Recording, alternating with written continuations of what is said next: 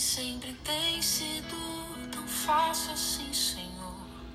Eu confesso, depois de todas as promessas que me fez. Olá, queridos, graças a Deus por mais esse dia que o Senhor nos dá, por mais essa oportunidade que nós temos de ouvir a palavra do Senhor, de nos fortalecer, de sermos lavados, purificados, né?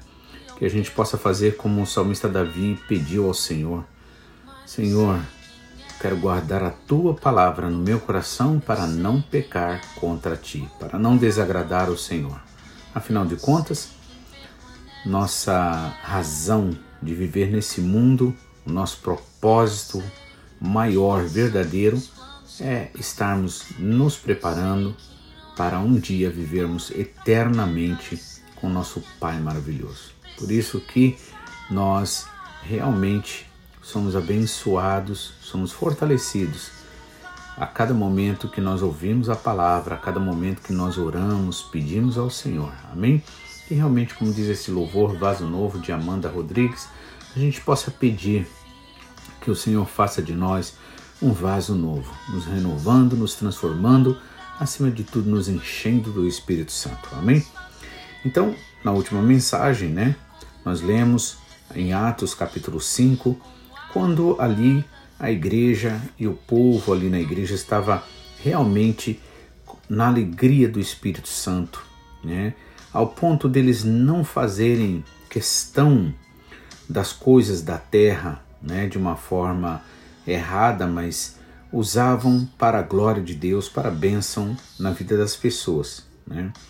E aí a Bíblia diz, né, ainda no capítulo 4, que as pessoas de livre e espontânea vontade, sem nenhuma é, apelação né, de, dos pastores da época, vamos dizer assim, do apóstolo Pedro, de João, entre outros, né, eles de livre e espontânea vontade tinham prazer e vendiam suas propriedades e traziam à casa do Senhor, depositavam ali aos pés dos apóstolos. E aí acontece que um certo homem chamado Ananias e sua mulher Safira também fizeram o mesmo, mas ao contrário dos outros que faziam com toda alegria, com toda com todo amor, né? Eles combinaram ali de dizer a Pedro, ao apóstolo ali, que teria vendido por uma certa quantia, quando na verdade eles venderam por outra. E aí Pedro vai e contesta ali. Primeiro aparece o Ananias, né? Pedro contesta ali, ele diz assim: Olha, por que você deixou Satanás entrar no seu coração para que você mentisse ao Espírito Santo? Né? E aí, e retivesse parte do, da herdade. Se você tivesse guardado para você, não seria teu, né? Vendido não estaria em teu poder. Né? Por que você formou esse pensamento, esse sentimento no teu coração? Aí ele vai e declara: Você não mentiu aos homens, mas a Deus.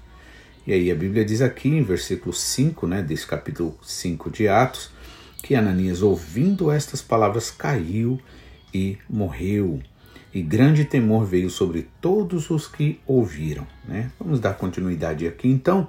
Versículo 6 agora do capítulo 5 de Atos diz o seguinte: e levantando-se os jovens, cobriram o morto e, transportando-o para fora, o sepultaram. E passando um espaço quase de três horas, entrou também a mulher dele, de Ananias, não sabendo o que tinha acontecido.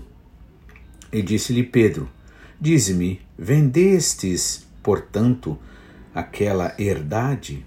E ela disse: Sim, portanto. Então Pedro lhe disse: porque é que entre vocês uh, chegaram a, a acordar para tentar o Espírito do Senhor? Eis aí aos pés a porta, uh, eis a porta aos pés dos que sepultaram teu marido e também a ti te levarão. E logo caiu aos seus pés e morreu. E entrando os mancebos ou jovens, né, acharam-na morta e a sepultaram junto do seu marido. E houve grande temor em toda a igreja e todos os que ouviam estas coisas. E muitos sinais e prodígios eram feitos entre o povo pelas mãos dos apóstolos, e estavam todos unanimemente junto na igreja. Então aqui a gente vê que é, aquele casal, é, por um acordo, né, chegaram ali a mentir. E o problema maior é isso.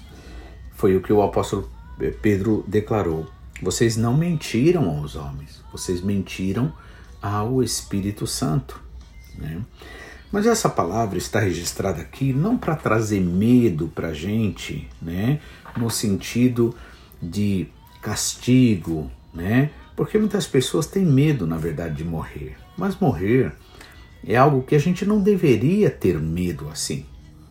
Desde que o seu coração, desde que a sua vida está com o Senhor, você com certeza você não tem medo, você não precisa ter medo. O medo acontece quando a gente acha que é, nós vamos perder alguma coisa. E a Bíblia deixa bem claro, o apóstolo Paulo falou, eu gosto muito desse versículo que ele falou em particular: o viver para mim é fazer a vontade do Senhor, é viver para o Senhor, é Cristo. E o morrer é lucro. Então eu não preciso temer, porque um dia, cedo ou tarde, eu vou enfrentar a morte. Mas quando nós enfrentamos a morte, mas a nossa vida está firmada em Jesus, a gente não tem medo, né? Por quê? Porque sabemos que a verdadeira vida não é isso que a gente está vivendo aqui na Terra. A verdadeira vida é essa que viveremos por toda eternidade. Então, a coisa mais inteligente que a gente precisa fazer, que você precisa fazer, é se preparar espiritualmente. Porque uma coisa é certa, e você precisa acordar, em outras palavras, entender que esse mundo é mundo de ilusão, é mundo de engano. É o que eu digo sempre. Né? Pagamos, por exemplo, é, para é, é, um, um, valor sempre né, é, alto, querendo ou não, para um seguro-saúde. Né? No entanto, quem nos dá a verdadeira saúde é o nosso Pai Celestial. Então veja, a gente vive num mundo de engano, um mundo de exploração. Por isso, nós somos convidados a se voltar ao Senhor. E esta passagem está registrada aqui não é para fazer medo para você, porque o medo não converte ninguém, o medo não transforma a vida de ninguém. Veja uma pessoa, por exemplo, ela é presa ou tem medo de ser presa, né? mas ela sempre busca uma forma de fazer o que é errado de forma que os outros não percebam. Então, na verdade, o medo não converte a pessoa. O medo, muito pelo contrário, afasta muito mais ainda a pessoa do objetivo principal. Por isso que a Bíblia deixa bem claro que só a graça que é, é capaz de nos fazer é, render-se aos pés do Senhor, reconhecer nosso pecado, a nossa inutilidade, as nossas ingratidões, nossas desobediências, né? E aí confessamos para o Senhor. E o Senhor que é misericordioso, que é bondoso, ele nos recebe. Né? Jesus disse: Todo aquele que vier a mim, de maneira nenhuma lançarei fora. Então, o importante é nós irmos até Jesus. Mas a escolha é de cada um. Se alguém quiser, pode continuar acreditando nesse mundo. Mas cedo ou tarde, vai ter que encontrar sim, vai ter que enfrentar a morte. E aí vem aquela questão: de que vale o homem ganhar o mundo inteiro e perder a sua alma, perder o que é mais importante. Mas a lição maior que a gente vê aqui nessa passagem é que muitas vezes achamos que estamos fazendo algo contra o homem, né? E na verdade podemos estar fazendo contra o Espírito Santo. E o que nós precisamos entender é que à medida que nós mentimos, à medida que não admitimos a realidade, né, o que acontece? Nós estamos nos afastando da vida.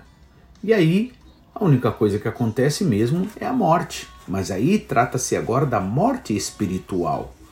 E não a morte simplesmente física, porque todos basicamente passaremos pela morte física. Agora, a morte espiritual, a Bíblia diz que é para aqueles que desprezaram o Senhor, aqueles que preferiram crer em qualquer outra coisa menos nesta palavra do Senhor. Então, é importante nós entendermos. Não adianta a gente ficar se enganando.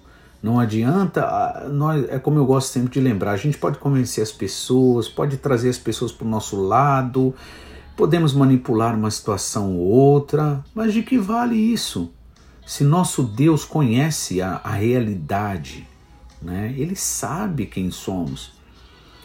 Então a Bíblia diz assim: Filhinhos, não pequeis, mas se pecardes, tendes, tendes um advogado para com o Pai. Então, o importante é que, se nós confessarmos os nossos pecados, o Senhor é fiel para nos perdoar e para nos purificar de todo pecado. É isso que é dito também na carta de João, né? quando ele afirma: aquele que disser que não tem pecado é mentiroso. E Jesus Cristo deixou bem claro que ele veio buscar os que se haviam perdido. Né? Então ele não veio para condenar, ele não veio para né, é, nos, nos acusar, ele veio para nos salvar. Salvar quem? Todo aquele que é humilde, que reconhece a sua condição, que sabe que precisa de salvação, que não fica jogando a culpa em A, em B, que não fica justificando seus erros, mas todo aquele que confessa recebe graça. A Bíblia diz que Deus resiste ao soberbo, ao orgulhoso, mas Ele dá graça aos humildes. E o Senhor está fazendo isso. O Senhor já está começando a fazer isso, trazer as pessoas que verdadeiramente reconhecem a sua necessidade. Eu creio nesse derramar do Espírito Santo e é por isso que eu já me alegro, né? porque eu sei que o Senhor trará de longe, de distante, né? de onde quer que estejam, ouvirão a voz do Senhor e adorarão ao Senhor. Então aqui, né, houve esta situação e ali a Bíblia diz no versículo 11: houve um grande temor em toda a igreja e em todos os que ouviram estas coisas. Ou seja, é o temor que a Bíblia prega, na verdade, não é ter medo de Deus. É um medo, sim, mas é o um medo de perder a graça de Deus, é o um medo de perder o Espírito Santo. Né? Porque se tem coisa que nós precisamos de uma forma intensa, e eu convido você a orar por isso, né? É que a gente seja cheio do Espírito Santo. Muitas vezes a gente entende a palavra errada, como se a gente tem que fazer promessa, como, que a gente, como se a gente tem que se esforçar, né?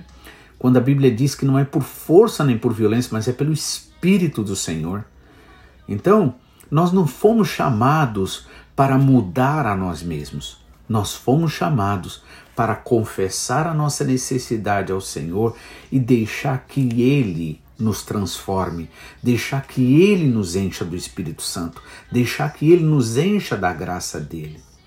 Então, quando a gente faz isso, a paz, a alegria vem ao nosso coração e cumpre-se como se diz lá em Romanos capítulo 5, justificados, pois, pela fé em Jesus Cristo, no que Jesus Cristo fez, no pagamento que ele fez, né, temos paz com Deus. E sabemos, então, que somos imperfeitos. Enquanto estivermos nessa terra, seremos imperfeitos, mas haverá sinceridade no nosso coração para admitir nossos erros, nossos pecados, confessar ao Senhor, aceitar a palavra do Senhor, a correção do Senhor e dizer: Ora vem, Senhor Jesus. Que Deus abençoe você. Amanhã, em nome de Jesus, estaremos de volta, assim, se Deus nos permitir. E com certeza, deixe essa palavra entrar na sua vida, no seu coração. Deixe o Senhor usar você. Seja cheio do Espírito Santo, seja cheio da graça do Senhor. Não engane a você mesmo. O Senhor diz na sua palavra, né? Que o homem não engane a si mesmo, pois Deus não se deixará jamais levar pelo engano. Mas todo aquele que realmente se humilha diante do Senhor, aceita a sua palavra da verdade, com certeza recebe o Espírito Santo. Que o Espírito Santo seja abundante na tua vida, em nome do Senhor Jesus. Assim haja cura, libertação, transformação na sua vida, no seu lar, na vida dos seus filhos, do seu cônjuge, na tua vida e onde quer que você esteja, seja muito abençoado para a glória do Senhor. Fique na paz do Senhor, em nome de Jesus.